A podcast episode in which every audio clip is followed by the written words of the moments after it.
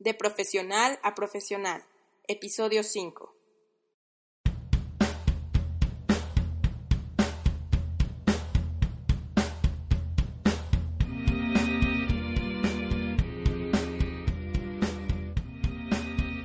Muy buenas tardes, hoy es lunes 25 de julio. Mi nombre es Marijo Soto. Bienvenidos al podcast de Profesional a Profesional, donde abordo temas de negocios, búsqueda de empleo, pero sobre todo claves para crecer como profesional.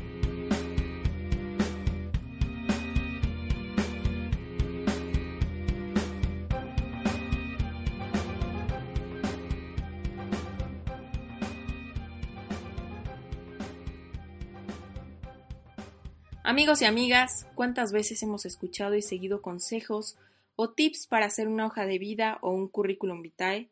¿Y cuántas veces hemos bajado de Internet modelos, plantillas o prototipos para hacer un currículum? Bueno, primero que nada, currículum o currículo viene etimológicamente del latín currare, que significa correr o hacer carrera. Es decir, el objetivo de una currícula es mostrar cómo nos hemos desempeñado en nuestra carrera profesional. Es por ello que el podcast de hoy lo dedico al CV o currículum vitae. Ahora bien, aquí hay dos puntos específicos que tratar. ¿Cómo hacer un currículum o CV si aún estamos en la universidad o somos recién egresados? Lo primero que nada es sentarnos y hacer un recuento de qué experiencia profesional tenemos. Quizá un training en alguna empresa, un internship o prácticas en el ramo del área profesional, o quizá una experiencia desde las materias de la universidad. El hecho de hacer trabajos, bocetos que se asemejen a la realidad, no solo es experiencia académica, sino también experiencia técnica. Un estudiante de séptimo, octavo o noveno semestre no solo puede pedir prácticas de trabajo, sino un empleo ya estructurado y remunerado. De hecho, considero que es un deber tener destrezas que nos vuelvan más competentes en nuestras áreas específicas. Después de hacer un recuento de la carrera en el ámbito profesional, también es forzoso hacer un recuento de la carrera académica. Cursos, certificados, diplomados, talleres están incluidos, pero sobre todo la parte más fuerte es la carrera, ya sea técnica, la licenciatura, la maestría o el doctorado que se está estudiando. Teniendo estos dos puntos específicos en la mente, ya se puede realizar una hoja de vida. Las sugerencias que yo les menciono en este podcast son las siguientes.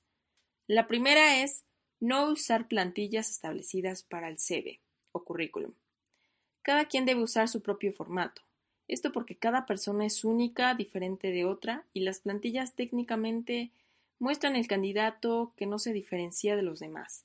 Es decir, uno está diciendo con una plantilla de CV que uno es como todos, que no se sabe cuál es el valor propio, así que es mejor empezar con una hoja en blanco. Número 2. Principalmente en el primer apartado es importante colocar el nombre, la dirección de casa, teléfono de contacto y correo electrónico. Muchas personas, sobre todo jóvenes, me han preguntado si será peligroso colocar la dirección de casa. Yo considero que si uno está enviando un CV a reclutadores serios, no hay necesidad de esconder dónde uno vive. De hecho, creo que es una ventaja, porque muestra sinceridad con lo que se está colocando y además el reclutador puede saber bien si se está cerca de la empresa en la que se está aplicando. Por otro lado, al incluir en tu CV una red social como Facebook o Twitter, en él no creo que sea relevante. Si bien los reclutadores investigarán en los buscadores tu nombre, quizá puede ser perjudicial que sepan qué cosas posteas o qué imágenes subes. Pero bueno, si ustedes insisten en inscribir una red social, la única que pueden colocar en el currículo puede ser LinkedIn esa red profesional donde uno puede conectar con otros empleos o empleadores. La tercera sugerencia es que si una empresa no les pide fotografías, no la coloquen. Esto porque hace que los reclutadores los pueden juzgar o discriminar por las fotografías sin necesidad de ver sus talentos y competencias. En dado caso que un reclutador les pida fotografías, a menos que no sean modelos, saquen una foto de medio cuerpo, con traje sastre o lo más serios posibles, pero claro, empatizando. No coloquen fotos de fiestas, del Facebook, ni tampoco fotos que sean de vida cotidiana. Traten de enfocarse en el compromiso del CV. Cuarta sugerencia. El siguiente apartado es el resumen profesional. Aquí es importante porque en este sentido le da una idea al reclutador de lo que encontrará en su hoja de vida. Suena fácil decirlo y bueno, si se concientiza es más sencillo.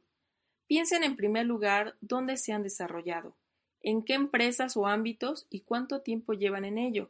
Sobre todo enfaticen en lo que quieren llegar a ser en un futuro cercano. Un ejemplo puede ser licenciado en Administración, con experiencia en negocios y ventas en empresas del sector industrial por más de cinco años. Aspiro a demostrar mi competencia profesional en empresas internacionales. Este ejemplo puede ser variado, depende del área donde cada quien esté, pero ciertamente ayudará a definir tu perfil para una empresa. Quinta sugerencia. El tercer apartado es la experiencia profesional. Considero colocar desde el último trabajo donde se han desempeñado hasta el primero. En cada relato de empleo se debe escribir el cargo, el tiempo, la empresa y el logro que se desempeñó. Un buen tip es colocar números de los logros que se obtuvieron. Quiero señalar que un CV habla del pasado de cada carrera de cada persona, por lo cual se debe tener en cuenta qué metas se cumplieron en cada empleo que tuvieron. Un ejemplo de esto puede ser asistente administrativo que en su empleo anterior logró el 80% de clientes en la cartera de la empresa. Ese logro debe ser incluido. Otro ejemplo también puede ser de un profesor, de un docente de inglés en su logro puede colocar que de los 180 alumnos, 70 realizaron su certificación de TOEFL o en este caso alguna certificación del idioma. Sexta sugerencia.